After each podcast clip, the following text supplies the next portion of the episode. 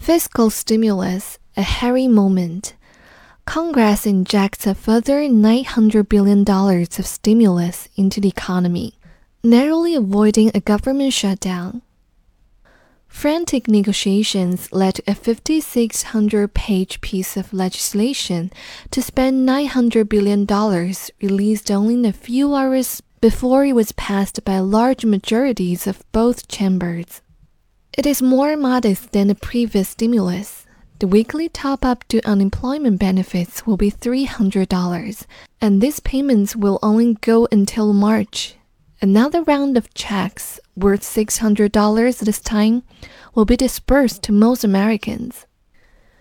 A moratorium on evictions will be extended, though it is not clear what will happen to the mountain of rent arrears or what compensation is owed to landlords.